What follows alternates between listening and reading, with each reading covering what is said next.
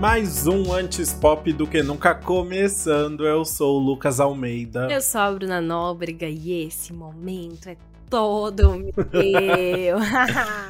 Foi muito aguardado depois de muita insistência da Bruna e absolutamente um único pedido no Instagram. A gente finalmente tá aqui pra falar da Ren Rap. Ai, gente, tudo. A Renee lançou o primeiro álbum de estúdio e a gente tá aqui pra analisar tudo. Com detalhes.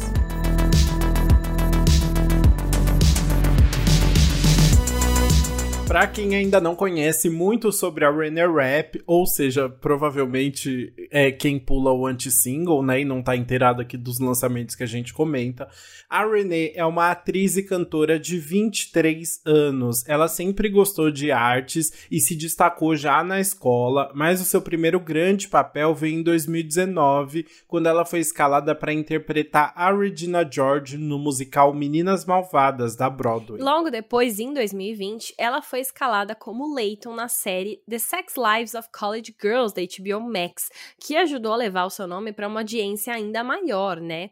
E aí, muito esperta, quando ela estava começando a promover a segunda temporada da série, ela lançou a primeira música da sua carreira, Tattoos. Dali veio o primeiro EP da carreira, o Everything to Everyone, em novembro de 2022, de onde saíram singles de sucesso como In the Kitchen e Too Well, que consolidaram a Renee como cantora aí. Ela esgotou shows pelos Estados Unidos, começou a tocar em várias rádios e, claro, soube usar muito bem o TikTok para impulsionar tudo isso. Se você não ouviu uma música da Renee Rap, provavelmente você já viu um vídeo dela no TikTok, né? Nossa, sim. Eu, juro, eu acho que eu comecei. Enfim, já gostava muito, mas aparecia tanto vídeo legal no TikTok. Ela soube usar muito bem trechinhos da, bons das músicas dela, sabe?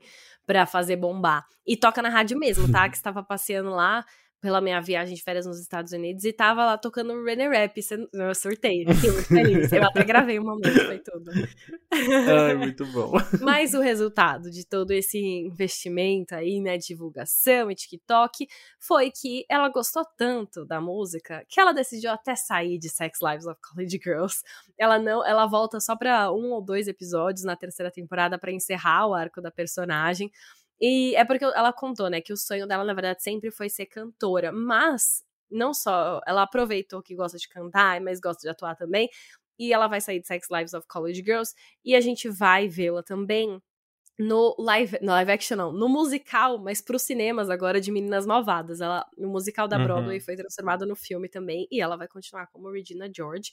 E inclusive, enquanto ela estava gravando o Meninas Malvadas filme, ela começou a trabalhar incansavelmente em um álbum é, que foi no começo desse ano aqui, para ser lançado ainda esse ano. E foi assim que surgiu o Snow Angel, que foi lançado no dia 18 de agosto. Pois é, a Renée contou em junho, anunciando o projeto, que ele mudou muito de uma hora para outra. Ela disse que passou quatro meses trabalhando incansavelmente e estava com o álbum pronto já, com todas as músicas fechadas, com um conceito definido e até um primeiro single escolhido. Tava tudo já fechadinho. Tudo né? fechado. E aí o contexto que vem em seguida é o seguinte: ela contou que ela passou por uma experiência traumática em 2022 e, apesar de ter contado o que aconteceu para vários colaboradores, nenhuma composição sobre essa experiência dava certo.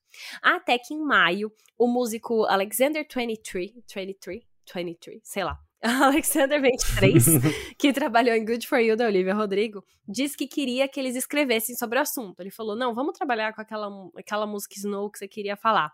E aí eles sentaram e no dia seguinte a música não só já estava escrita e pronta, como já estava gravada. É, a Renee disse que mandou a música na semana seguinte pro time dela e que recebeu uma ligação do empresário falando que toda a divulgação planejada ia mudar, tinha caído e que agora essa música ia ser o primeiro single. Ela falou: eles acreditaram nessa música tanto quanto eu e isso significou muito para mim. E aí, menina, bota todo mundo para trabalhar de madrugada pra oh. fazer isso acontecer, né? Não, mudou tudo, né? Porque o single foi lançado e também se transformou na faixa título do álbum. Então mudou o título também, né? E esse álbum é descrito uhum. como sincero e engraçado. E a Renee falou: desde os Eu Te Amo até os Vai Se Fuder. ela deu, mandou tudo ali. e ela explicou pra Time uh, o seguinte: o processo criativo desse álbum foi, ao mesmo tempo, o período mais emociona emocionalmente desafiador e o mais recompensador da minha vida. Ela contou que trabalhou com várias pessoas que são super renomadas, mas que não ligavam para o que ela tinha a dizer. Mas ela encontrou apoio de verdade no Alexander 23 aí, que a gente comentou, e também elogiou o compositor Ian Fitch. Fitch. Fitch. Fichok. Fichok. É, que é vencedor do Grammy pelo trabalho com a Casey Musgraves, e também o Taylor Upsall, que já trabalhou com a Dua Lipa e com a Demi Lovato. E outro nome que a gente não pode deixar de falar que é do Justin Tranter, que é, né, mega parceiro de Selena Gomez, Julia Michaels, já escreveu pra, pra Britney Spears, Gwen Stefani, Imagine Dragons e muito mais. Ele é um nome muito presente e ele coescreveu quatro das 12 faixas do álbum, então ele tava ali também bem presente no meio, né? E, enfim, ele sempre ajuda a dar aquele toque extra especial. Ali. Sim, somos muito Trenters por aqui. Mas bora falar então dessas faixas agora.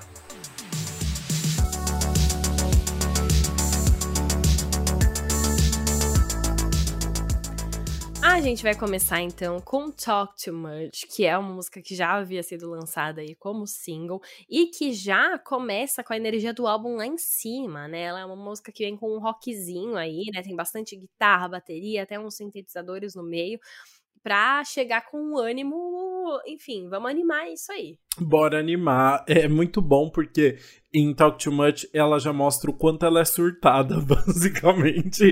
E você se identifica imediatamente com René Rap logo na primeira faixa, né? É muito legal porque ela canta de uma forma super doce e tal, e ao mesmo tempo tem essas, essa pegada de rock que dá uma textura muito, muito divertida para as faixas, né? Mas na letra, então, a René vai ficar falando sobre como ela se sabota em vários momen momentos mesmo sem, sem querer ou sem perceber. Então ela fala: Eu estou aqui de novo, me convencendo a fugir da minha própria felicidade. Eu invento até desistir. E aí ela vai listando várias situações que ela, tipo, acaba se sabotando. Então, por exemplo, ela fala: Se eu vir um carro azul hoje, provavelmente a gente precisa terminar. eu amo a lógica da cabeça. Ai, não, carro azul é, quer dizer que é ruim. Não, vamos terminar, é melhor, né?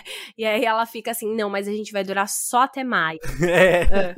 E ela fala, pelo menos na minha cabeça, né? Ela sempre joga umas dessas, assim, mostrando é... que ela tá é. surtando, né? Exato, não, muito bom, né? É engraçado porque são esses surtos. E é muito bom também que é a música é tanto surto, é tanta essa indecisão dela e tanta essa autossabotagem, e aí vem a ponte, que eu acho que deixa isso ainda mais claro, porque é um áudio como se ela estivesse mandando um áudio para essa pessoa, e é um áudio dela falando demais, sabe? Ela fala: é, ah, eu acho que a gente podia durar para sempre. Não, mas assim, ó, se for, se você não quiser para sempre, não precisa ser para sempre. Não, assim, eu não tô dizendo isso, é só uma ideia. Ah, mas você ficou brava comigo por conta disso? Porque se você ficou, não tem problema, eu não ligo. Na verdade, eu acho que eu até te odeio. Não, é, não sei. Mas você me ama. Tipo assim, é um áudio doido, sem pé nem cabeça. E é muito engraçado que ela até falou nas redes sociais que ela duvida que ela vai conseguir decorar tudo isso para cantar num show, porque é tão ah, aleatório, sabe? Tem umas. tipo, não tem um sentido ali. É realmente um fluxo de pensamentos que ela foi jogando no áudio. É, e que fica legal porque. Muitas, tipo assim, a gente passa por isso, né? Nossa, tô muito indecisa. Nossa, que sei lá o que eu tô falando. Tô, tentando me sabotar, né? É uma coisa que é fácil de se identificar. Total, qualquer pessoa ansiosa se, se identifica com essa música. Porque é isso, você vai ficando aflito junto com ela, você se diverte com todas essas situações que ela vai criando na cabeça dela. E aí chega nessa ponte e você só quer rir e vai dando uma agonia do, da emboscada que ela vai se colocando, assim. Então é muito legal. E é isso, né? Assim, ela é super doce e tal, mas já mostra aqui em Talk Too Much todas essas aflições e essas questões estão dentro da cabeça dela e que vão né, é, se dividir em vários sintomas e vários resultados aí nas próximas faixas, né? Exatamente, ó. Então já vamos emendar na segunda faixa, que é ótimo, que é I Hate Boston. É, eu odeio Boston. E é uma música em que ela vai falar que odeia Boston porque é a cidade que o boy é, morou e, tipo, o, que é o, a cidade que o boy morava, e esse boy partiu o coração dela, e aí ela não gosta mais dele, então ela não gosta mais de Boston. Só que é muito bom, porque é uma música inteira falando, não, eu odeio Boston, Boston isso, Boston aquilo, e ela falou que a cidade não é verdadeira. Ela usou Boston porque ela achou que a palavra combinava ah. bem na música. E aí ela queria disfarçar qual era a cidade verdadeira desse boy aí que partiu o coração. Ela falou que tudo é verdade, menos o nome da cidade. É, você tem certeza que é boy? Porque ela é meio é ícone boy. bissexual, não, não é? É, é boy, tá é, definido. Não, é, é muito ícone bissexual, porque daqui a pouco a gente vai falar sobre mulher e tal. É, Nessa música é o cara. O cara é o escroto, entendeu? Nesse álbum inteiro, ah, tudo tá. que ela vai xingar, ela vai falar do cara. Porque assim, esse cara acabou com a vida dela. ah, entendi, entendi. É... é... por isso que ela fez esse álbum, né? Não, não assim, Mas as o... músicas, tipo, aí ela, ela, tem uma música mais romântica que aí eu já não sei, eu acho que ela não especifica o gênero. E ela fala muito, né? Tem a música que é, é um ícone é, de ficar com garotas, que é muito boa também. Uhum. Mas quando ela tá xingando, presta atenção que ela tá falando de boy. E aí, ela, tá. é, ela especificou que esse foi o boy. Tá, muito bom, adorei. E é isso, né? Então ela pegou Boston aí pra Cristo, né? Mas também teve uma experiência pessoal no meio, né? A Renee contou que ela escolheu Boston também porque ela fez um show lá quando ela tava muito doente se sentindo muito mal. Então já tava assim, super cagada para fazer o show. E além disso, tava um calor miserável e ela tava usando uma calça de couro falso e um suéter de pelinho. Não, Ou seja. Né? tava toda desconfortável, toda horrível, então Boston realmente não se ajudou, né? Mas eu achei muito bom que depois disso ela deu uma entrevista, né? E aí a pessoa perguntou, não, por que Boston e tal, né? E aí ela falou, gente, peraí que eu preparei um comunicado. E aí ela fala, eu, uhum. eu gosto muito da energia de vocês, apesar dos times que vocês têm serem muito ruins, é, não, nunca foi minha intenção. É, eu não odeio a cidade, mas eu odeio o cara que fez eu passar por isso.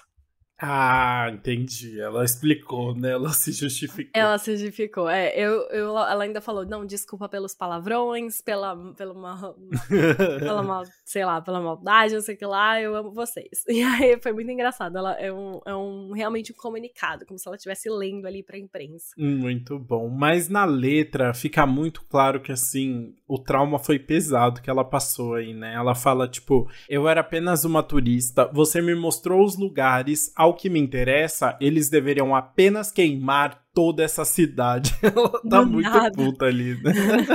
não, ele faz assim, não é culpa dela, da cidade. É apenas uma causalidade. E casual é o modo com que você escolheu me deixar. Eu amei essa parte, sério.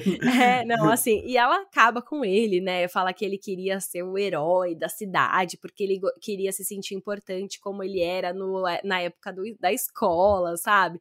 Tipo, ele ficou preso na escola, que ele era o reizinho e co quis continuar assim. E que ela causava no, na família dele, que, tipo, ninguém aprovava o relacionamento com ela e não sei o quê. Então, foi o caos. E é legal porque a produção acompanha, né? Essa balada que vai crescendo conforme o ódio vai aumentando aí. É, total. Eu gosto muito disso também, assim. A, as músicas têm muito isso, assim, né? A música começa mais, mais tranquilinha e aí ela vai ficando mais com raiva e, a, e aí a gente vai ouvindo sempre umas baterias, umas coisas mais do rock, né? Total, exato. Eu gosto bastante também. Essa música tem um, um bom impacto aí. E é ótimo, porque tudo que cita um lugar específico, uma cor específica, um momento específico, são músicas que vão continuar sendo ouvidas e tocadas é, em muitos momentos, né? Tipo, alguém que teve qualquer experiência ruim em Boston vai usar essa música numa story para postar. errado. então é, é, esperto fazer essas menções específicas. Muito bom. Bora para a próxima faixa que o ódio tá ainda maior em Poison Poison, nossa terceira faixa, que é o verdadeiro hino do antifeminismo, né? Mais calma, que não é que o René é bolsonarista, nem nada disso, né? É só porque ela tá muito puta com uma mulher. Uhum. E ela vai xingar muito essa mulher. Não, sério, é muito bom. A René contou pra Apple Music o seguinte: Eu tive uma amizade com outra garota que terminou de forma horrível. Eu acho que, como mulher, é muito ruim quando a gente entra numa briga com outra mulher. Eu não quero ser essa pessoa. Mas eu quis escrever essa música porque eu me importava muito com ela e eu me senti muito traída. E quis lidar com os meus sentimentos de forma engraçada e sarcástica, diferente de como eu realmente me sentia, que era muito magoada, confusa e triste. Então, é, foi o olhar dela de é, tentar dar risada da situação, né? Ser muito irônica, muito sarcástica ali na letra, que ela tá, mano, acabando com a mulher. E eu, mano, não sei se é real, né? Tipo, óbvio. Não, não tem nada. Eu não tenho nenhum indício. Nenhum indício. é fanfic da minha cabeça, atenção. Ah, lá vem, lá vem. Não, mas sabe uma coisa que me incomodou muito? Quando elas estavam divulgando a segunda temporada de Sex Lives of College Girls, tava muito claramente dividido em duas duplas ali a Renee Rapp é muito amiga de uma das outras meninas do elenco, que é a Alaya. A, a, deixa eu ver como pronuncio o nome dela corretamente. Mas é, Alaya, eu acho que é Alaya ou Alia, que fazia a Whitney na série. E as duas são grudadas. A, a Alia é, dirigiu um dos clipes da Renee, elas são muito próximas. Mas as outras duas, que uma é a Amrit Kaur, que faz a Bella, e a outra é a Pauline Chalamet, que é a irmã do Timothée Chalamet, hum. eram outra dupla, entendeu? E as. Mano, tinha uma coisa ali, sabe? Elas não estavam fazendo entrevista mais as quatro juntas, não, não postaram fotos juntas, assim, comemorando uh, o lançamento da série. A Renee veio depois e saiu da série. Eu fico pensando se ela não tretou com alguma das meninas de lá de dentro, entendeu? Entendi. Mas entendi. assim, Fontes, vozes da minha cabeça. Vozes da cabeça da Bruna. Como eu sou contra a rivalidade feminina, eu não vou opinar. Ai, tá bom, feminista. Muito bom. Mas o. Gente, eu preciso muito assistir Sex Life of College Girls. Eu Nossa, não acredito que você nunca assistiu, sério. Você já, ah, eu, sei, é uma grande falha de caráter. Você fala eu vou vez. porque eu gostei tanto do álbum que agora eu fiquei com vontade de ver. Ai, que Mas- orgulho! Que orgulho. Eu sou um rapper agora. Fã de Red Rap. Mas vamos falar da letra então de Poison Poison, que ela tá sendo é isso. Ela é extremamente irônica e é bem engraçado, né? Ela fala, ela é meio infantil até, né? Ela fala: "Você me irrita, você é irritante, você poderia envenenar o veneno". Depois ela fala: "E sim, eu sou feminista, mas vadia você torna muito difícil para mim ter que sempre apoiar todas as mulheres". Ela tá extremamente de saco cheio. Tanto é que a ponte inteira é ela só falando fuck you, fuck you, fuck you, né? várias vezes, né? Não, sério, é muito bom. O final da música é fuck you, dumb bitch. Fuck you, fuck you, fuck you. E ela só, mano, xingando ali a menina sem nenhum, nenhuma. Enfim, ela tava muito brava e ela descontou. E é muito legal, porque é esse popzinho que acelera no refrão, a letra é toda irônica, ela tá admitindo ali que quer só odiar essa mulher. E fica muito engraçado, porque é, o jeito, né, que ela canta e ela puxa esse You could poison, poison, baby, you're... E aí depois, ela, no último refrão, ela ainda fica brincando, tipo, worse, ela fica brincando com a voz. Sério, essa Uhum. música eu achei genial, porque é isso, ela sabe que a letra é infantil, é imatura, é irônica, sabe? E ela brinca com isso mesmo. É, exato. E é engraçado porque, assim, ela dá zero contexto de por que, a menina é chata. É. tipo, zero sobre a pessoa. É só como ela tá muito incomodada com toda a situação. E ela vai muito a fundo, né? Tem uma hora que ela fala, tipo, você poderia morrer. né? Ela fala umas coisas muito pesadas, assim.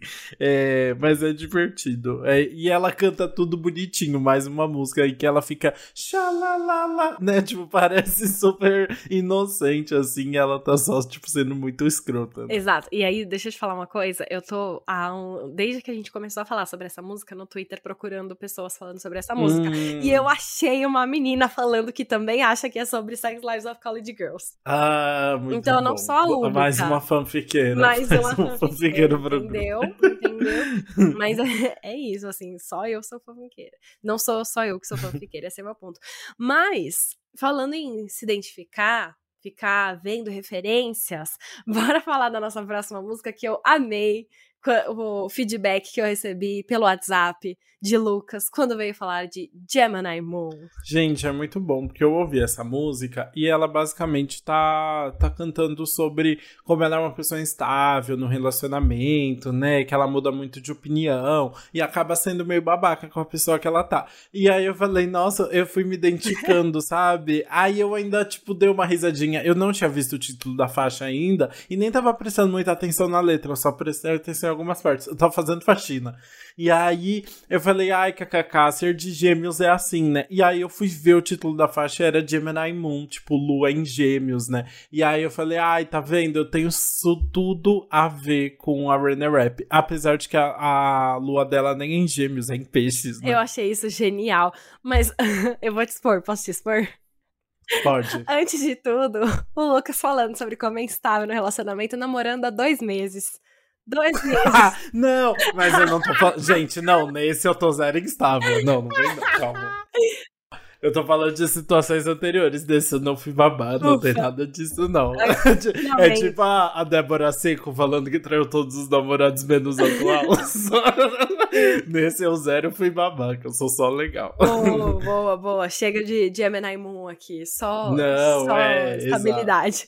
Mas, E minha lua não é em gêmeos também, só pra deixar claro. Ah, minha lua é tipo. É, ah, é uma lua, alguma outra lua. É, mas a, o sol o é. Sol, é. O sol é. Mas você controla bem.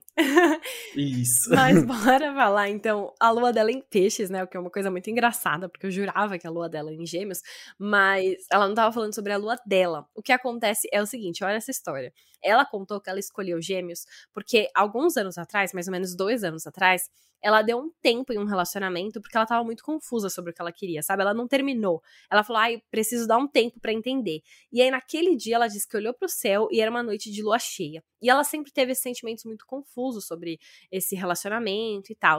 E aí, alguns anos depois, né? Tipo, um ano e pouco depois, ela foi pesquisar e ela descobriu que naquele dia que ela deu tempo, a lua cheia tava em gêmeos. E aí ela continua essa história falando assim: tá, passou. E aí eu tava no estúdio um dia esse ano, tinha acabado de entrar em um novo relacionamento depois de passar por um término, e eu tava com sentimentos mais intensos por essa pessoa, né? Mas ao mesmo tempo eu tava com muito medo. Eu criticava tudo que eu fazia, achava que não, vai, não dava certo. Provavelmente é o relacionamento que ela fala em Talk Too Much, né? Que é ela literalmente uhum. ali tentando se sabotar. E aí ela falou: Nossa, será que a lua tá em gêmeos? E aí ela falou, e ela descobriu que realmente a lua tava em gêmeos. Então ela percebeu que a lua em gêmeos influenciava muito o, o relacionamento dela ali. E eu não sei se todo mundo entende de astros, né? Ou a gente que é muito doido. Mas, tipo, hum. você pode ter a sua lua em gêmeos, né? Porque o seu. É quando você nasceu, a lua Sim, estava posicionada em determinada posição. Só que todo dia a Lua vai mudar de posição, então a cada dois dias e meio, mais ou menos, ela muda de signo. Então é isso. Então tem um determinado período, que ela vai influenciar de uma forma ou de outra ali. E as pessoas que acreditam na, em astro, né, astrologia, falam que inclusive você tem que tomar cuidado quando a lua tá nessa transição entre signos, porque as coisas ficam mais instáveis, você não pode fazer compras importantes, porque pode dar errado, assinar contratos, você tem que escolher aí os momentos da sua vida dependendo da lua. Isso é muito engraçado, né? Tipo assim, ah, você quer que seu cabelo cresça bastante, então você tem que cortar o seu cabelo quando a lua tá crescente. Uhum. Enfim, tem muitos desses detalhes de como a lua e os astros influenciam ou o dia a dia, mesmo que não esteja relacionado com o seu signo especificamente. Nossa. Exato. É, entenderam? Não, deu, deu a aula. Isabela Mesadri é você. Eu aprendi Mas, com ela. Você, verdade, você fez o curso, né? Mas basicamente, assim, resumindo, então a lua em gêmeos vem para representar esse momento de instabilidade, que ela não sabe muito bem o que quer. Ela fica, né, sendo uma hora ela quer uma coisa, outra hora ela quer outra, ela deixa a pessoa completamente confusa e vai criando uma, uma uma situação difícil ali no relacionamento, né? Ela fala: Você nunca sabe quem vai encontrar. Nós estamos apaixonados ou nunca nos conhecemos. Limões azedos ou canela. Todo dia eu estou diferente. Depois ela fala: Sempre fui a criança problema, nunca consegui escolher um lado. E aí ela dá risada, né? Provavelmente fazendo uma brincadeirinha com ser bissexual ali, né? Ter, pegar todo mundo. Mas é isso. E aí ela vai falando um pouquinho sobre essas situações em que ela acaba sendo um pé no saco nesse relacionamento, né? Exato, não, enfim, ela realmente mo se mostra muito instável aí. Eu realmente acho que é uma música que se encaixa com Talk Too Much. E aí ela tá falando de mulher, entendeu? Que é esse relacionamento bom, que ela fica se sabotando, mas ela mas provavelmente tá dando certo ali, que ela gosta muito da pessoa, que é diferente do relacionamento da próxima faixa, que acabou com ela e Não, era o boy. Sim, Gemini Moon ela tava ali toda confusa. Aqui ela vai mostrar a lua em peixes de verdade, agindo em seu auge, e que é em Snow Angel, a faixa título do álbum, que é uma balada de piano bem emocionante e é a faixa mais triste do álbum, né? Pois é. E, enfim, é bem pesada, né? E ela mesma disse que surgiu dessa experiência traumática que ela viveu no começo de 2022. E aí ela falou: "Eu tava extremamente triste e estava envolvida com as pessoas erradas". E na música ela traz muitas referências sobre ter se envolvido ali com um cara, né? Só que não deu certo, esse cara era uma pessoa errada na sua, na sua na vida. E muitas pessoas é, acham que esse Snow, ela usa essa neve aí como uma metáfora para cocaína. Então ela associava, né, a, a, esse relacionamento, tipo, ela era muito dependente desse relacionamento, como era da cocaína, sobre esse vício. Então ela uhum. faz muitas metáforas com é, essas duas coisas. É, é, faz sentido, porque ela faz muitas referências a nariz, nariz. Nesse, é. nesse álbum, né? Então parece que ela tá falando de cheirar cocaína. Ela fala: é difícil rir quando é difícil respirar. É branco por fora, mas vermelho por dentro. E as pessoas falam que esse hum. vermelho por dentro é que às vezes de tanto cheirar o nariz sangra, né? Sangra, então, né? Então, é por isso que ela sim. trouxe, né, o branco por fora e o vermelho por dentro. E de, de novo, difícil respirar, né, de estar é, ali. Exato. Depois ela ainda fala: "Sinta a ponta do meu nariz, está queimando, mas está gelada". Tipo, acabou de de cheirar cocaína ali, né? Então, parece muito tudo faz sentido se você tá na no meio da neve ali, né? uhum. né? Mas dentro do contexto tá, ela tá tão triste ali que não parece que é só um dia feliz na neve, não. ou que ela tá só tomando um frio ali uhum. em algum lugar, né? Exato, até e aí vem a parte do refrão, né, que ela fala: "Eu vou fazer um anjo na neve até ser suficiente, mas se isso me matar, eu tentei". Então ela ainda traz o if it kills me, né? Se isso me matar, que é tipo assim, se eu for uma overdose, né? Tipo, tem uma possibilidade aí ao mesmo tempo, vou fazer um anjo na neve até ser suficiente, ela tentando ver o lado positivo, né? Vou tentar transformar ali.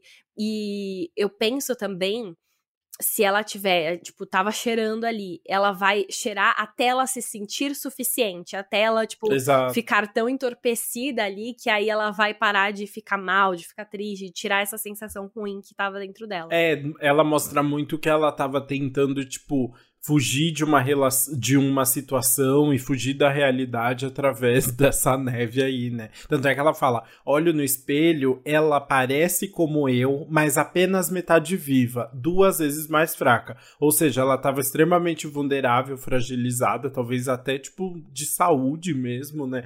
E ao mesmo tempo sem se reconhecer, né? E depois ela ainda fala: eu conheci um cara, ele partiu meu coração eu o culpo porque é mais fácil, mas ainda procuro por ele nela. Ou seja, ela fica tentando encontrar alguma escapatória, alguma saída através do uso dessa substância. É, né? não, eu achei muito legal ainda porque eu senti, não sei se tem, mas eu senti um, um lado ambíguo porque ela fala looking for him in her, que é tipo, hum. porque pode ser procurando por ele na cocaína, né? Ela continua cheirando porque foi, é algo que ela associou a ele, então continua buscando ele ali.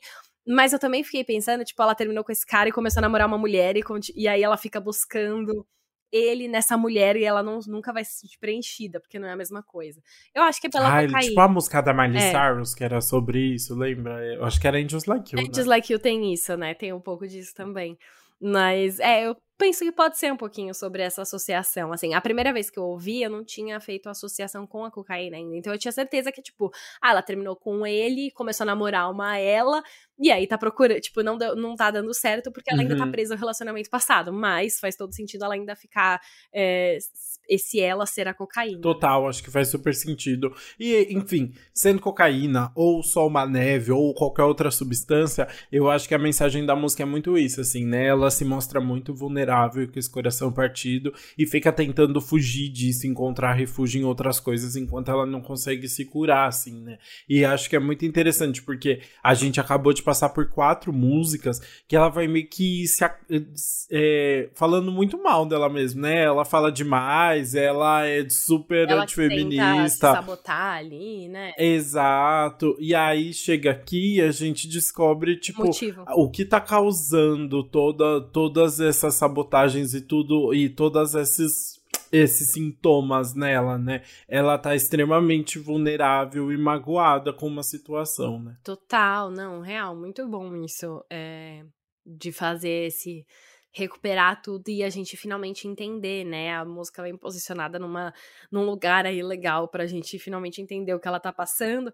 E é até interessante porque eu sinto que as próximas músicas são pós. São até. Uhum. São coisas agora, tá, ok, ela tá melhor. Total. E como que vai ser o, o, esse melhor agora? Como vai ser esse novo olhar dela sobre as coisas?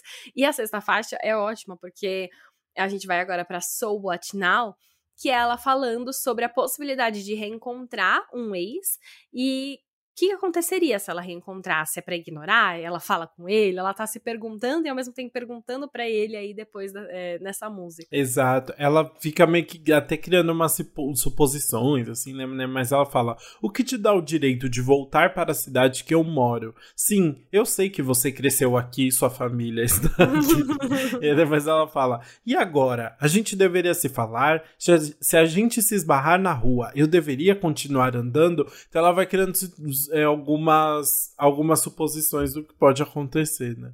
Exato. E é muito engraçado porque ela não quer muito bem encontrar essa pessoa, né? Ela não gosta que essa pessoa foi para a cidade dela, né? E que ela pode encontrar, mas ao mesmo tempo, em muitos momentos, ela fica cantando: Se eu perder ligações, eu vou chorar.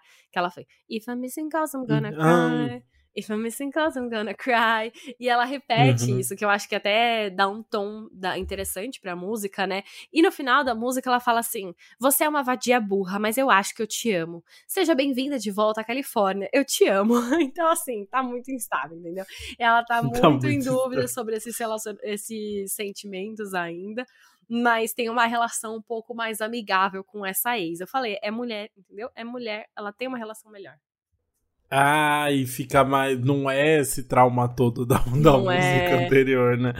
Mas é, é bonitinho. E só que ela termina. É isso, é, não tem uma. É, é como você falou, é muito instável, né? Porque ela fala essas coisas e aí termina a música ainda com essa com ela repetindo várias vezes o se eu perder ligações eu vou chorar assim né? Então ela ainda tem uma esperança ali de um retorno de um reencontro né? tem exato. Ela tem essa esperança né de que algo vai voltar.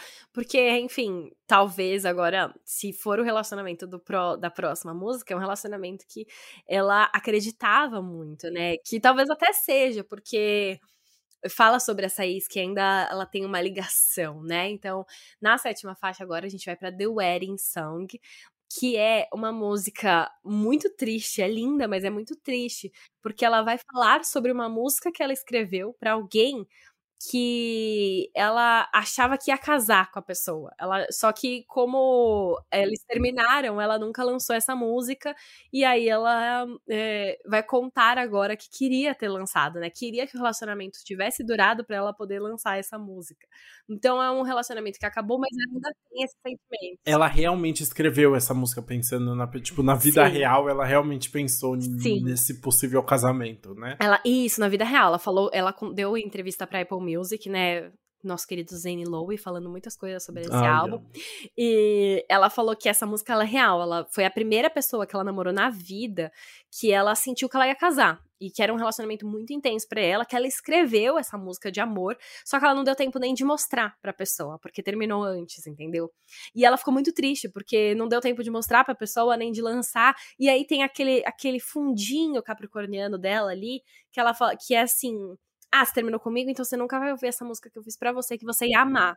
E essa música é isso, ela falando, tipo, ó, Eu vou te contar um pouquinho sobre como era essa música, mas você nunca vai ouvir como é. Muito bom. Ela já fala isso no começo da música, né? Ela canta: Há uma música antiga que eu escrevi para você. É tudo que você gostaria que fosse, uma melodia que cresce, um acorde que cai. Era atemporal, como você e eu. Ou seja, ela vai cutucar uma ferida aqui, vai, né? Vai. E ela ainda fala: teria tocado no nosso casamento.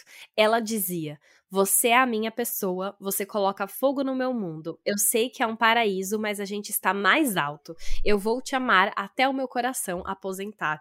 Então, assim, tem uma declaração de amor muito linda no meio, a melodia, né, que traz tudo isso. Só que é triste, porque é, uma, é falando que a pessoa nunca vai, vai ouvir essa música. É, e aí tem uma hora que ela desaba ali e ela fala, né? Por que você teve que estragar tudo? As palavras eram perfeitas, o mundo deveria ter ouvido. Então ela tá ali magoadíssima ainda. Tá magoada, ela queria que esse relacionamento tivesse durado, ela tá, enfim, foi um, é isso, né, o que ela falou. Era, foi o primeiro relacionamento dela que ela achou que ia casar mesmo, foi uma coisa muito intensa que ela viveu ali e perdeu tudo. Então ela tá triste, mas eu sinto que, assim, não é uma música que dá para tocar num casamento por conta dessa outra, da outra letra, mas é uma música muito romântica, né, no fim das contas é... ali. É uma grande declaração de amor. É uma música bem bonitinha, né? Mas a verdade é que o Rainer Rap tá mais pra pegação, tá não tá mais. pra casamento, né? Ah. É o que ela vai falar na nossa oitava faixa, que é Pretty Girls, música escolhida como novo single do álbum aí, junto junto com o lançamento, e que tem. É, ah, uma letra mais divertidinha, mais ousadinha, dela ali falando sobre como, como é fácil é. pegar pessoas, não, e... como acontece naturalmente pra ela. Cara, e não só isso, como é fácil pegar mulheres hétero. Ela falou. Mulheres, é, ela tem um fetiche. Ela tem uma coisa específica, porque ela, a, a Renée disse que ela já passou várias vezes, ainda mais sendo famosa e sendo muito aberta sobre a sexualidade dela, sobre situações. Com, so, é, já passou por situações em que mulheres viravam para ela e falavam: Não, então, não, eu sou hétero e tal, mas assim, ah, se fosse para ficar com alguém, eu ficaria com você. E aí ela fica tipo assim, mano, a pessoa tá querendo me usar como objeto, ela tá, ela na verdade, é, a sexualidade, ela não é hétero e ela tá se escondendo. O que que tá acontecendo aqui? Só que ela, em vez dela, tipo, ficar achar ruim essa enrolação, ela disse que adorava, porque ela ama quando as mulheres dão em cima dela. Ela diz que ama. ela não vou mentir, eu gosto. É, muito melhor bom. autoestima, não é mesmo? E aí é isso é. que música é. Tipo, a, a, música falando sobre ela já ter vivido várias vezes essa situação, mas que, tipo, poderia incomodar, mas na verdade ela gosta. É, exato. Na música ela vai descrevendo desde o começo do papinho até a pegação, basicamente, ali, né? Como vai introduzindo todo esse processo. Ela canta: Você diz que vai experimentar, eu seria a pessoa com quem você tentaria. Chega um pouco mais perto e diz que seu namorado não se importa. Você acha que eu me sentiria lisonjeada. É patético, porque você está certo. então, tipo, sim, eu quero. E aí ela vai falando, né? Ai, é sempre a mesma coisa. Eu, tipo, falo, ai, que jaqueta bonita, mas tá um pouco apertada. Hum. Né? E começa. Algo. O refrão é: De noite, todas as garotas lindas bebem um pouco e querem beijar todas as garotas lindas. De dia, as garotas lindas fingem que isso nunca aconteceu. Então é assim aquele negócio de: Ah, vou tentar. I kissed a girl and I liked it. É, é, é a versão dela. Isso que eu ia falar agora: Pretty Girls é a versão atualizada e, tipo, politicamente correta, correta. de I Kissed a Girl, né? Ah, exato, politicamente correta, porque quem tá cantando é, é, a, é a bissexual. Porque é uma pessoa que. Porque é, exatamente, que tem lugar de fala. Ela tem lugar de fala ali, mas ela fala que realmente, né, tem umas mulheres héteros que querem experimentar ali no meio, escolhem ela, se sente honrada, e é sobre isso, deve pegar um monte nos bastidores. Eu acho que sim, também tá cantando aqui sobre tá muito triste, mas na verdade já tá passando o rodo. e sabe uma coisa muito legal? Essa música foi escolhida como novo single, né, pro lançamento do álbum e ganhou um clipe dirigido por Cara Delevingne. Não é muito perfeita? Ah, mentira! Que legal! Ah, eu amei. Não sabia que elas eram amigas. Então, não, não sabia também, mas foi, rolou e eu acho que ela escolheu super bem, né? Porque a Cara, enfim, é, também, né, tem a é, lugar de fala, também tem lugar de fala e tá e é super artística, então faz todo sentido. Gente, cara, a Delevingne tá numa nova fase, né? Depois de, tipo, momentos pesados aí, parece que ela tá bem e tá arrasando, né? Sim, total. Enfim, essa música é incrível, eu gostei muito, foi uma ótima escolha de sim, eu acho que ela é muito pra cima, assim, muito gostosa de ouvir, muito divertida. E é engraçado porque a próxima música não tem esse clima divertido, mas para mim também ficou muito boa por causa da letra. A gente vai falar agora da nona faixa, que é Tummy Hurts, que foi a última música que a Renee escreveu pro álbum. Exato. E aí, aqui em Tummy Hurts, a Renee vai falar sobre ter dor de barriga, porque a pessoa que você ama tá apaixonada por outra. E aí você tá só muito mal, e aí isso se transforma numa grande dor, né? É, basicamente, ali na letra, ela vai falando sobre essa dor ao mesmo tempo que ela tá meio que, tipo, tentando ter um mínimo de vingança ali e sair por cima é, dessa situação. Né? Total, sair por cima. Gente, é muito engraçado. Ela já começa falando assim: talvez eu devesse tentar religião, porque Jesus é muito difícil depender de você. Tipo assim, e eu amo que ela fala, tipo, tentar religião, e ela fala, because Jesus, e aí você fica, ué, o que, que ela tá falando de, de Jesus ali no meio? Ah, não, ela tá usando Jesus como uma interjeição ali, né? Tipo, Jesus, é muito difícil depender de você. e aí ela vai sair só metendo pau nesse cara. Aqui, ela, ela fala letra por letra. Ela está falando de um homem, entendeu? Porque esse, o homem é o, o que acabou com a vida dela. Sim, e ela vai, inclusive, pontuando algumas coisas do relacionamento que, assim, ela viu que era uma merda, né? Ela fala, tipo, não conseguia pagar o aluguel por três meses Sim, eu te ouvi, você está falido, mas você sempre tinha dinheiro para fumar, ou seja, saía para comprar cigarro e tinha dinheiro. É. Acho muito engraçado. Pois é, e aí na, quando ela fala que é difícil depender de você, ela fala: "Eu nunca te encontro na cozinha" que isso pode ser uma referência a uma das músicas mais famosas dela, que é In the Kitchen, né? Que hum. foi esse relacionamento hum. que acabou e que ela ainda voltava pra cozinha tentando encontrar essa pessoa, e aí ela usa a referência aqui de novo, né?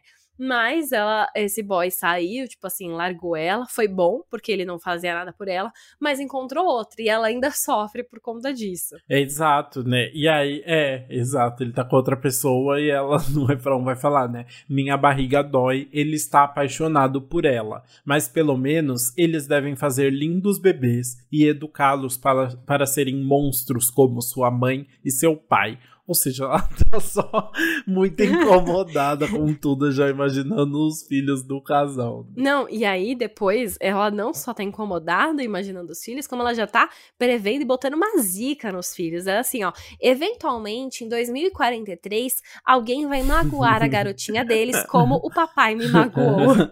ela ainda fala, o papai me magoou, mano, tipo muito bom, já tá jogando a zica. Se você tiver uma filha, ela vai sofrer, ela vai arranjar um cara merda que nem você foi comigo, e é isso. Ela colocou tudo ali. Eu achei, enfim, é muito bom, porque ela tá triste, ela tá muito magoada, mas ela tá mais brava acima de tudo. E ela vai falar mesmo. É, então, é porque eu acho que também Hurts tem essa questão de ser uma música, ela tá magoada e ela mostra completamente como ela tá lidando com tudo de uma forma extremamente infantil, né? Assim, ela tá só, uhum. tipo, é muito brava e querendo essa vingança meio besta, assim, né? Tipo, querendo discutir, mas é isso, de uma forma extremamente matura. Tanto é, isso já fica claro no título, né? Tipo, Tummy Hurts é como uma criança falar em inglês, tipo, tô com, minha barriga tá, tô com dodói, sei lá, né? Tipo, minha uhum. barriguinha tá doendo, assim, né? My tummy hurts. Exato, sim Sim, enfim, é, eu acho muito divertido por conta disso, assim. Ela não tem medo de ser imatura às vezes, sabe?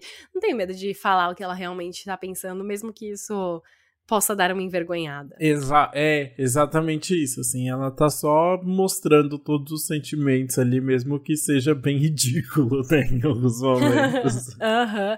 e às vezes ela tem esses sentimentos infantis mais ridículos, mas às vezes tem sentimentos infantis válidos, que é o caso da décima faixa, que é I Wish, que é uma música que fala sobre quando ela descobriu o conceito de morte pela primeira vez, quando ela tinha só 10 anos. E a René contou que na época, quando ela entendeu o que era morte, como a morte podia acontecer, ela ficou em choque, ela passava noites acordada com medo dos pais dela morrerem, assim, do nada. Hum. Tipo, ela ficou pensando, meu, meu Deus, meus pais não são invencíveis, eles podem morrer a qualquer momento. E aí ela ficou muito em choque. Nossa, essa música pesa o clima completamente no meio pesa. do álbum. Porque pesa. até na produção, né, tem um violão bem marcante ali, é uma música quase acústica, e aí ela vai cantando ali, refletindo sobre isso. Às vezes, inclusive, por, por esse olhar mais dela criança, né, entendendo tudo isso. Ela fala: como pode a pessoa que me ensinou a respirar dar seu último suspiro na minha frente? Depois ela fala: Eu queria poder ver o mundo com aqueles olhos, poderia ainda ver as cores, mas elas não estão tão claras ou brilhantes. Ou seja, entendendo tipo as outras pessoas envelhecendo e, e tendo a possibilidade de morrer. E é muito difícil, né? Ela tá bem reflexiva ali. Exato, não, ela ainda fala depois, né? Fique mais um pouco, eu não estou pronta para você ir. Ainda nem aconteceu, mas eu estou de luto desde os 10 anos. Então é esse realmente assunto mais pesado que aconteceu naquela época, né? Desde os 10 anos ela aprendeu sobre a morte, mas ela queria ainda ter esse olhar desde antes do que ela descobriu. Tipo, ela queria relembrar como era antes, não ter essa noção ainda. E fica muito emotiva, né? Inclusive, você falou sobre ter o violão ali e ser quase acústica. Essa música acústica mesmo, se fosse 100% acústica, eu acho que ia dar um impacto ainda maior. Uhum. É, eu acho que sim também. Faria muito sentido ali, porque é isso, a voz dela é, apresenta muito bem essas inseguranças e esses medos que ela tá sentindo ali, né? Eu só fiquei pensando, meu Deus, quem será que ela perdeu aos 10 anos então, que foi então, tão marcante assim, né? Gente, não teve ninguém da família? Ela Uma tia que, então, distante de segundo ela não, grau. não falou nada sobre morte, foi só que ela entendeu que ela ia perder os pa pais na, tipo, entrevista, assim, no, pra Apple Music, ela só falou, não, eu entendi o que era morte, eu fiquei com medo, não foi nem que alguém morreu. Só que na letra da música, ela fala que viu o pai chorando sobre uhum. a perda do pai dele, então tem o avô ali. Hum, então verdade. pode ser que tenha sido esse o catalisador, sabe? É, eu acho possível, assim, né, para entender toda, toda essa dor, assim, mas é bem bonita, assim, a letra, e é, é, é nossa é, é, dá meio que um susto no meio do álbum ali, né? Porque você fala, nossa, por que ela tá falando disso agora, assim? Mas é uma letra que eu acho que combina nesse sentido de, às vezes ela tem esse tom mais infantilizado, né? E aí chega aqui em uhum. Irish e ela leva isso para outra situação, né? Uma situação de entender o que é luto de uma outra forma. Não, e sabe também o que pode encaixar dentro do álbum? Porque aqui ela tá falando sobre o luto de morte, mas ela também fala sobre também pode se encaixar em situações de relacionamento, né? Por exemplo, em The Wedding Song, ela fala sobre um, um relacionamento que ela jurou que ela ia casar com a pessoa e não aconteceu. E aí, a, o ter essa ideia sobre luto também ajudou ela a entender que talvez os relacionamentos também não são para sempre, não é que tudo que vai durar. Também traz essa ideia de finitude que ela traz muito ao longo do álbum, com esses términos hum. e com essas tristezas que ela sempre sofreu, sabe? Então, é, há diferentes tipos de luto, Sim. vai. É isso que ela mostra aí ao longo do álbum. Boa, boa. E ela não tá sabendo lidar com nenhum deles muito bem. Não né? tá. Não, e aí eu, eu sinto que até pode seguir um pouco disso na décima primeira faixa, que é o Willow, que é uma música que aí pode até ser um luto sobre a infância dela. De novo, tá seguindo num assunto meio de infância, e aqui uma coisa de tipo, ela não quer crescer, sabe? Ela não quer perder essa inocência que ela que veio desde aquela época e também veio como uma perda aí. Exato. A pra Apple Music ela chegou a comentar, né? Eu acabei transformando a música como se a minha versão pequena estivesse sentada debaixo de um salgueiro conversando com a minha versão atual. Então, depois de músicas tão tão com desse lado tão imaturo sendo mostrado, né, e tão aparente, aqui ela vai confrontar toda essa imaturidade diretamente e de uma forma muito bonita e e empática também, né? Exato, total. É, voltando aqui um pouco, a Renee contou que ela se inspirou no Frank Ocean para essa música, porque ele é o compositor favorito dela. E aí tava chegando na, no final da composição do álbum e ela tava, meu Deus, não tem nenhuma música do Frank Ocean, eu preciso ter uma influência de Frank Ocean. E aí, inclusive, ela até traz uns estalos gostosos Mais R&B, né? né? Mais um R&B que eu acho que é bem legal. E ela também diz que toda na infância dela era muito interessada pelo salgueiro, tipo, ela, onde ela morava tinha muito salgueiro, a árvore, né? E ela sempre ficou muito curiosa sobre o salgueiro ser chamado de salgueiro chorão em muitos momentos, uhum. por conta dos barulhos que a árvore faz quando tá se movimentando. E, e, é, e é legal porque é inglês e português, né? É o Weeping Willow, que eles falam em inglês, uhum. e aqui é o salgueiro chorão, chorão que existe. Né? É. Uhum.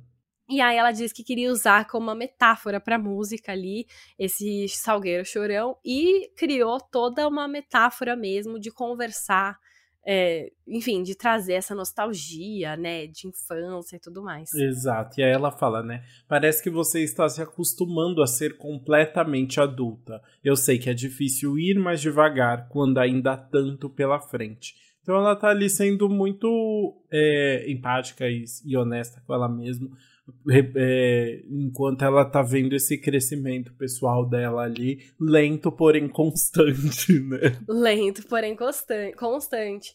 Tão constante quanto as vezes em que ela fala Salgueiro não chore. Willow don't cry. Nossa senhora, Willow don't cry, Willow don't cry.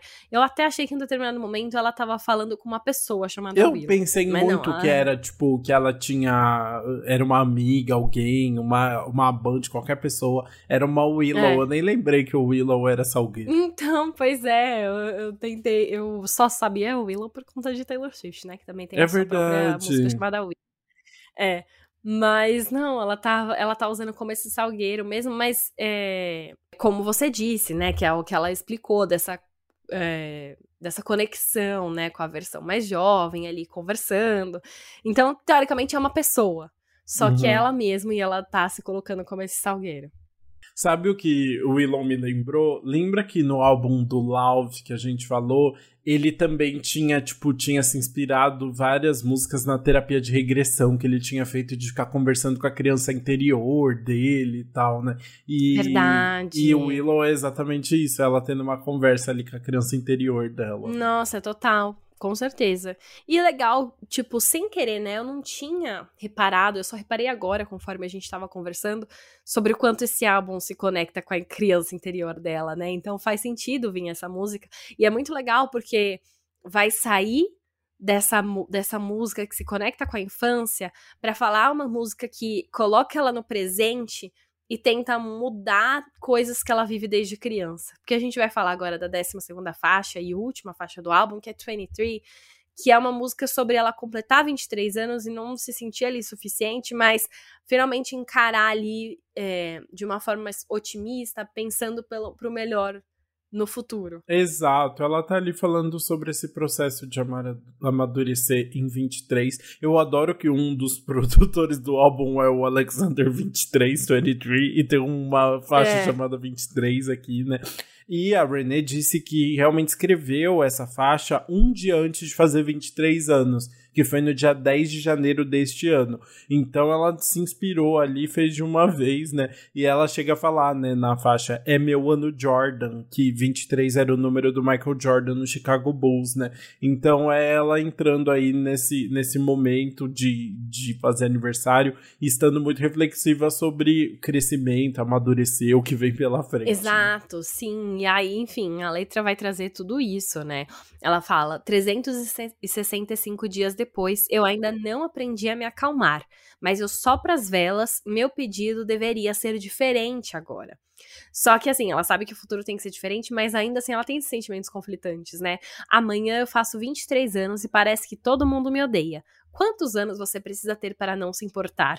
E aí ela fica lamentando, mas pensando no futuro, trazendo as suas reflexões. Exatamente. É muito bom, né? Porque é exatamente isso. Em Willow ela tava falando justamente sobre essa questão de tá crescendo, mesmo que devagar ela tá indo pra frente. E aqui ela tá reflexiva, né? Até quando eu vou ter que me importar com isso? Até quando eu vou ter esses mesmos sentimentos, né? Ela tá reflexiva sobre tudo isso. Mas aí, chegando no final da faixa, ela tá um pouco mais otimista, né? Ela fala: Eu espero que eu veja os 24. Eu espero que eu me entenda mais. Espero que minha cama não seja mais o chão. Espero que eu me importe menos, mas eu tenho medo de me importar menos. Legal trazer isso, né? Exato. Tipo assim, ela sempre quis, ela fala na música inteira que ela queria se importar menos, mas ela chega nesse ponto no final, na última frase, em que ela percebe que é importante se importar. Uhum. É, tá, eu não quero ligar muito pros outros, pensam de certa forma, mas eu ainda quero me importar com as coisas. Eu quero é, me importar de estar aqui, de viver esse momento, de trazer. Então,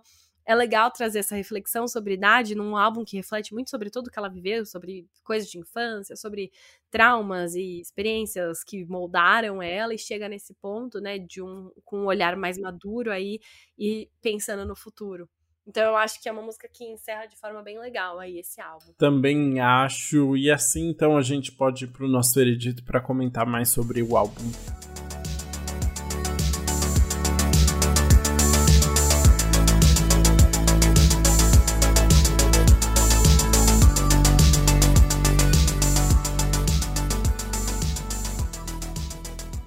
Bru, vou começar com você então. Hum, Quero saber ah, a vai. música que você vai pular, pular, porque eu tenho a impressão que pode ser a mesma que eu, mas eu tô curioso. Talvez seja. Sabe qual é o meu ponto? Tipo assim, na verdade eu acho que eu não vou pular nenhuma. Eu também não. A primeira vez.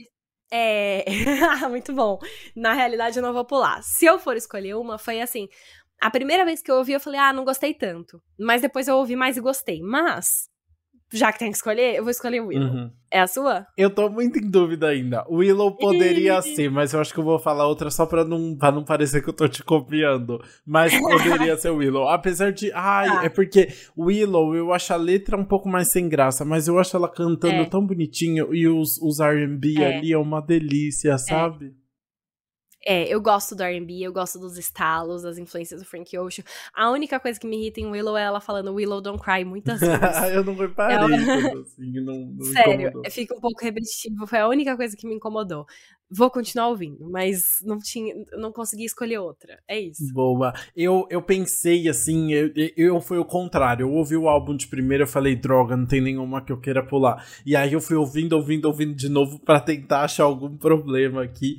E aí eu pensei em Willow também, mas eu fui ouvir o Willow de novo, eu falei, ah, esse R&B tá muito gostoso. Eu vou falar uma que hum. é, eu acho até, eu acho a letra muito bonita, mas que a produção eu acho meio sem nada demais, assim, que não, não me chamou tanta atenção. Apesar de gostar muito da letra, que é o Wedding Song. Eu acho, tipo, a letra. Não. Ah, não, sério. Não! a sua favorita? Não, né? Ah, não! Ah, não! Como a gente consegue, sério? Tem tantas faixas, eu consigo escolher exatamente. Não é possível. Ah, não. fala, fala que daqui a pouco eu defendo. Ai, é só isso mesmo. Eu acho a letra bonita, mas eu, eu acho a produção, tipo, nada demais comparada às outras. Eu acho que, tipo, é o que a gente já tá ouvindo nas outras, assim. E aí foi uma música que passou mais batido pra mim, apesar de gostar da letra. Pode defender aí, vai. Qual que é a sua música no repeat? É The Wedding Song. Não, e olha Mano, só, não, foi muito acredito, engraçado, porque. Porque eu ouvi muitas vezes, tipo assim, pra mim, Poison Poison e Pretty Girls são absolutamente tudo.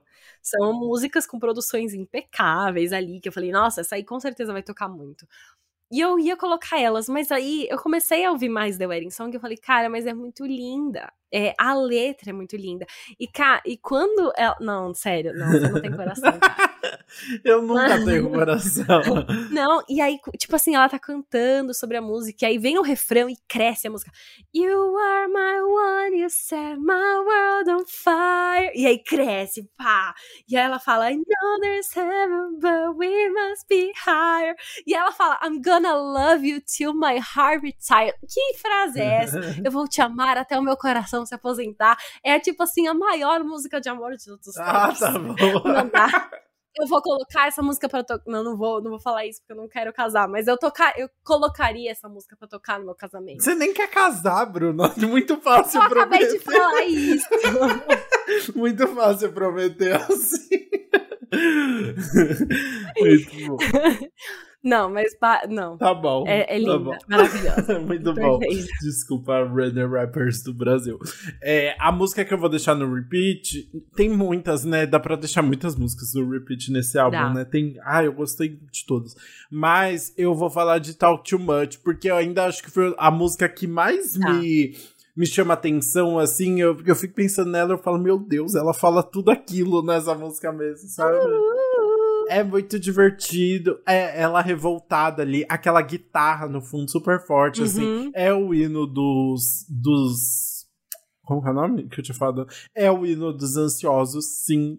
Deixa, você vai ficando desesperado. tem muitos hinos nesse álbum. Tem muitos hinos, verdade.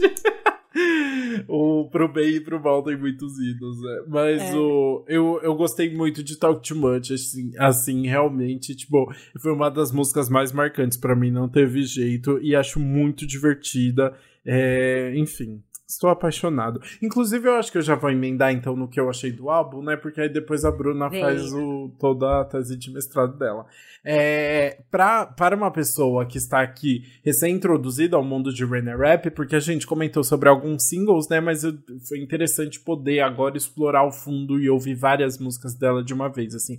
Foi muito legal. Ai, que pessoa interessante, assim. Que divertida que ela é. Eu adorei. Eu acho que o álbum, ele consegue apesar de, de falar, né, de, do fundo do álbum, né, a, a, mensagem de fundo ser ela com ser Renner Rap falando sobre esse coração partido dela, é muito interessante como no começo do álbum ela vai só apontando o defeito dela, assim, então ela é tipo meio mala no relacionamento, ela é ansiosa, ela fala demais, ela se boicota, ela odeia outra Desse. mulher, né? Ela não consegue ter sororidade e tal. É, aí é super interessante você vendo, é, é, você ter a, a capacidade de ver ela se expor dessa forma, assim, que eu achei super único e super divertido de acompanhar. Depois vem Snow Angel, que aí você entende toda essa dor que ela tá sofrendo, e aí você vai explorando outras, outros lados da Runner Rap, especialmente músicas sobre crescimento, assim, né? Sobre ela vendo situações em que ela ainda se sente muito imatura, né? Sendo quando ela tá imaginando reencontrar um ex, sendo quando, sei lá, quando ela, tipo, tá pensando nesse, é, em um ex que tá com outra mulher e, e que ela tá com ciúme, assim, ou até quando ela tá vendo, né, a possibilidade, tipo, tá pensando sobre a possibilidade dos pais morrerem, assim. Ela tá constantemente enfrentando é, essa sensação de maturidade e de como ela vai lidar com todas essas situações que o mundo nos coloca, todas essas angústias, né? Então é muito bonito como ela vai apresentando tudo isso de uma forma muito dela. Ela não tem que ficar dando palestra sobre, ai meu Deus, sou imatura. Ela só vai, tipo, colocando o que ela tá sentindo ali e umas frases engraçadas no meio e sempre muito irônica, então é tudo muito divertido. Até a gente chegar em 23, que é essa música que reúne essa essa vontade dela de continuar crescendo, amadurecendo e e, e se libertar também do que desses pensamentos que fazem mal para ela, né? Então é muito bonito, assim, in, entrar na cabeça de Renner Rap, como, como acontece nesse álbum, de uma forma muito natural, muito verdadeira, muito engraçada, que eu acho que a gente adora essas ironias também, né? Eu adorei, eu adorei essas referências do R&B que ela coloca no álbum todo, assim, que é muito gostoso. Eu acho que combina muito com a voz dela, que é mais fofa, mais romântica em alguns momentos, né? Mas também com um rock mais pesado, e aí ela começa a gritar no meio das músicas, e você se embala ali dentro disso tudo. Eu achei uma. Um, pra quem gosta de Billie Eilish, de Olivia Rodrigo, eu acho que tem muitas referências, né? Tem muitas coisas semelhantes ali que dá para se identificar e que é muito legal. Então, assim, Mundinho Renner Rap, eu estou aqui por você, sério, Renner Rap Brasil, vamos ser amigos. Eu tô muito orgulhosa orgulhosa. eu tô muito feliz, sério. Não, Mondinha René Rap. E você tá falando isso agora, eu tenho uma DM lá no Antes Pop do que Nunca, no momento que a gente tá gravando, falando assim: comecei a ouvir René Rap por é causa é de vocês. Eu estou aqui. Muito bom, tá eu vendo? Venci. Teve um comentário. É, a gente vai... Muito bom. Amo, sério, a gente vai vencer muito convencendo as pessoas a ouvir Renner Rap, porque não só porque a gente gosta, mas porque é bom, né? A gente tá uhum. acrescentando coisas legais na vida dos outros. E realmente, eu amei esse álbum, assim. Tava com expectativa já, eu já gostava muito do EP dela. Inclusive, a gente tá falando do álbum, mas se você ainda não ouviu o EP, fica a dica, porque também vale a pena. Não é porque foi o primeiro trabalho da carreira que deixa a desejar de alguma forma. É muito bom. E o álbum também vem aí muito redondinho, né? Muito legal. Que de novo ela escolheu pessoas certas para trabalhar ali. Ela percebeu as pessoas que não estavam prestando atenção nela, né? Que não estavam dando atenção merecida. E aí foi lá e escolheu as pessoas certas para traduzir o que ela estava sentindo e ela escolheu muito bem, né? Eu acho que ela encontrou um parceiro muito bom no Alexander 23 porque ela conseguiu se abrir muito com ele, falar sobre tudo que ela estava sentindo sem medo. E eu gosto muito quando o artista não tem um medo de de falar o que tá sentindo ali, de querer prezar por uma imagem, sabe? De falar o que tá pensando, que eu, a gente elogia muito, eu elogio muito na Olivia Rodrigo, né, que ela faz isso. Então, é exatamente o que você falou, quem gosta de Olivia, quem gosta de Billy vai, vai trazer. E é um álbum também, é isso, tipo assim, tem o tempo certo ali, tem a quantidade certa de faixas, foi muito bem pensado para contar essa historinha, para refletir quem é René Rap nesse momento, é, e reflete, e ela expõe defeitos dela, ela realmente deixa tudo muito pessoal, né? Ela fala quem ela é ali, explica muitas situações, é, explica porque ela do jeito que ela é depois, né? Fala, eu acho que dá um retrato muito bom dela e ainda mais sendo um álbum de estreia, né? Então apresenta muito bem ela para o mundo. Eu gosto da ordem das músicas, né? Tem muitas músicas legais aí.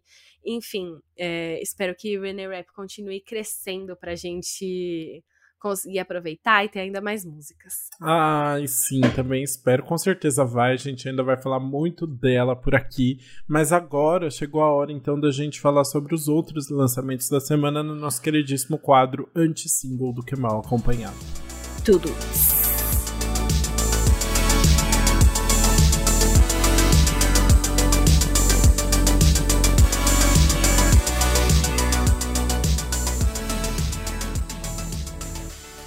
Já começamos os singles de hoje com ela. Selena Gomes voltou pra música depois de muito tempo aí, desde o Revelación e algumas parcerias, mas aí ela veio então e lançou o primeiro single do próximo álbum dela, que se chama Single Soon.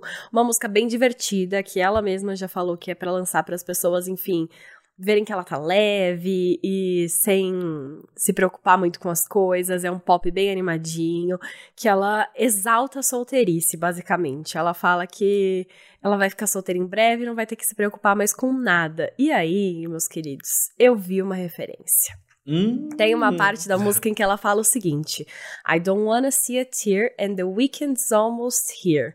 Eu não quero ver uma lágrima e o fim de semana está chegando. Só que The Weeknd, né, como sabemos, namorou Selena Gomez. E The Weeknd tem uma música que se chama Save Your Tears. E ela fala, I don't wanna see a tear. E The Weeknd's Almost Here. E, pra mim é uma Gente. referência. Não, Não tem como, né? Também. Não, ó, mesmo que a, a parte, tipo assim, falou The Weeknd, ela sabe que as pessoas vão Exato. associar o The Weeknd, sabe? Ela podia Então, falar, não tipo. And Saturday's Almost Here. Exato, qualquer coisa. Friday. Nem tá na rima. É, É, exato. Foi, foi uma coisa de propósito ali. E eu gosto que ela também faz uma referência, porque tem aquele TikTok que ela fez uma vez que viralizou, que ela assistindo um jogo de futebol de, tipo, sem, sei lá, de, como é que fala? Amadora, assim, que ela grita, Hum. tipo, eu tô solteira, se alguém tiver disponível. Hum, Aí aham. ela fala, I'm a little high maintenance, né? Tipo, eu preciso de só um pouquinho de cuidado ali. E ela coloca essa frase na música também. Ah, muito bom. É uma música bem divertida. A Selena está super leve, super bem agora, né? Tá sendo uma delícia acompanhar. E já fica aí de esquenta, né? Ela falou que o, o próximo álbum dela tá quase pronto. Enquanto isso, ela ia lançar esse, essa música aí, meio que bônus, né? Uhum. Então fica aí já a, a nossa expectativa para o próximo álbum de Selena Gomes, né? Totalmente. E também estamos na expectativa do, do próximo single que vem com o álbum semana que vem. Exatamente, Luísa Sonza lançou o segundo single do próximo álbum dela, o. Como é o nome? Escândalo Íntimo. né? É, agora o nome desse single é Principalmente Me Sinto Arrasada. E aí a gente viu, a, a expandiu um pouco mais o universo depois de Campo de Morango, que a gente tinha ficado assustadíssimo, né? sem saber o que viria pela frente. Agora, em Principalmente Me Sinto Arrasada, a Luísa é, se abre um pouco mais sobre todas essas dificuldades que ela passa, assim, mais questões mentais dela mesmo, assim, né? De ansiedade, de como ela se sente e não saber se tá. Se tá. Se ela é uma farsa ou não, e críticas, enfim. Vários questionamentos que ela faz ali que vai expandindo um pouco mais o que ela vai trazer nesse álbum, né? O clipe também veio bem intenso, para que mostra que vai contar uma história mesmo, com ela numa fazenda e ela num, escondida num lugar, enfim, uma loucura. É, a música tem várias camadas ali, né? Vai, vai mudando bastante, assim. E eu acho ainda que tá, tá, tá deixando mais clara essa questão de ser um álbum mais de, de fluxo de pensamento ali, de trazer o que ela tentar refletir um pouco de tudo que a Luísa tá pensando, né? Mas que vai vir aí com conceito e veremos se terá aclamação. Né? é isso, muito bom a sua seu sua colocação aí, né, de conceito, vamos ver se tem aclamação. Mas eu, eu fiquei um pouco mais aliviada com essa música, confesso, né, que eu acho que hum. realmente é, ela tem um, uma intenção ali por trás. Ela tá criando uma coisa, ainda mais com o clipe, né? Que faz uma conexão com o anterior e parece que já dá, abre pros próximos o que pode acontecer. Então, me deu mais uma esperança do que vai vir por aí, que a gente já vai descobrir na semana que vem. E aí, não acaba. A, as loiras do pop, elas estão vindo com tudo. Estão vindo com tudo. Esse episódio é episódio feminino aqui. A gente tá é só exaltando mulheres. E vamos exaltar agora Miley Cyrus que lançou Used to Be Young, o novo single dela aí, que vai entrar na versão deluxe do é, Endless Vacation. Como é que é? Endless Summer Vacation. Endless Summer Vacation. Exato. E é uma música muito nostálgica, de certa forma, porque ela vai relembrar várias fases da vida dela, né? Em que ela foi já muito julgada. E ela, tipo, foi julgada de forma meio exagerada, né? Talvez. E ela só tá falando, mas é que eu, eu apenas era nova, eu tava curtindo minha vida. E aí ela canta essa música de uma forma muito poderosa ali, né? Os vocais dela são muito bons. Ela lembra esses comentários que ela já recebeu, ela se explica ali, de certa forma. É uma música bem emotiva, ela chora no clipe. No clipe ela tá usando uma camiseta do Mickey, né? Já faz aquela referência clássica Disney. Então, é uma música bem legal que ela soltou ali, que eu acho que super combina com esse momento, ajuda a fechar esse ciclo, explica muita coisa sobre ela ali. Enfim, eu curti bastante e é bem legal que a gente tem no mesmo, no mesmo fim de semana, no mesmo dia, né? Selena Gomez e Miley Cyrus. Exatamente. Isso já tinha acontecido, né? Há muitos anos. Meu, não sei se teve um dia especificamente. Eu, as pessoas estavam relembrando porque teve, né? O auge de Miley Cyrus e Selena Gomez, as duas juntas ali lançando, mas eu não lembro se teve um single específico que saiu Entendi. no mesmo dia. Entendi, muito bom. E é ótimo, né? Porque tinha uma certa rivalidade entre as duas, sempre tentavam criar é. e acabou rolando uma briguinha mesmo, né? E agora estão Não, e elas divulgaram as músicas juntas, não sei se você viu. Exato. Elas relembraram eu vi, eu vi. o trechinho de uma cena de Hannah Montana que a Selena Gomes participou e as duas ficavam uma falando sobre o novo single da outra na época, na uh -huh. nova música. E aí as duas brincaram, fizeram uma, um trocadilho aí com Single Soon e Used to Be Young e enfim, aproveitaram que elas iam lançar para ajudar na divulgação, né? Muito bom. E enquanto outras aí estão celebrando anos de carreira, Juliette chegou com seu álbum de estreia real oficial.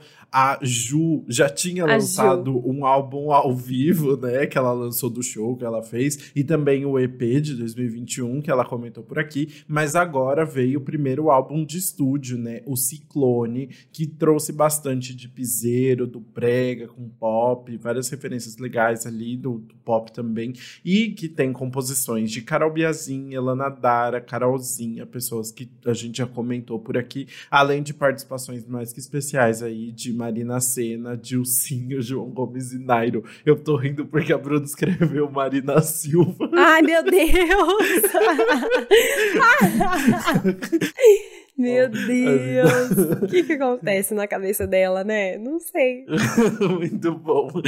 É, mas é isso. A faixa título do álbum Ciclone é composta pela própria Juliette. É mais lentinha, traz um, um lado um pouco mais pessoal, mas ela conseguiu misturar aí com várias referências da música brasileira e, do, e de pop também, né? Então, super interessante aí para quem quiser conhecer um pouco mais da carreira da Ju, que não vai ganhar um episódio episódio por Ninguém aqui porque a pediu. gente tá com um lançamento atrás do outro. E ninguém pediu, é, verdade. verdade. Então vocês não reclamem. Não, mas também muito lançamento, né? Tipo assim, Luísa É. Sons a gente tem que comentar, porque vai ser polêmico. Aí depois tem Olivia Rodrigo, que não tenho nenhuma chance de eu pular esse episódio. Então é sobre. É, exato. Mas é, é isso. Assim, acho que nós comentamos então os principais lançamentos da semana. Agora chegou a hora da gente comentar tudo nas redes sociais. O que, que vocês acharam do álbum da Rainer Rap, dos lançamentos da semana? Contem pra gente. Quais são as suas expectativas pro álbum da Luísa Sons? Bora continuar conversando. Verdade. A gente é antes pop do que nunca no Instagram e no TikTok, antes pop podcast no Twitter. E bora lá conversar. Amei quem pediu René Rap, vocês foram contemplados. Eu e mais duas pessoas. yes! Vamos lá. Ai, muito, Muito feliz bom. com esse episódio. E é isso. A gente se vê na próxima terça-feira com polêmicas. Até lá. Beijos.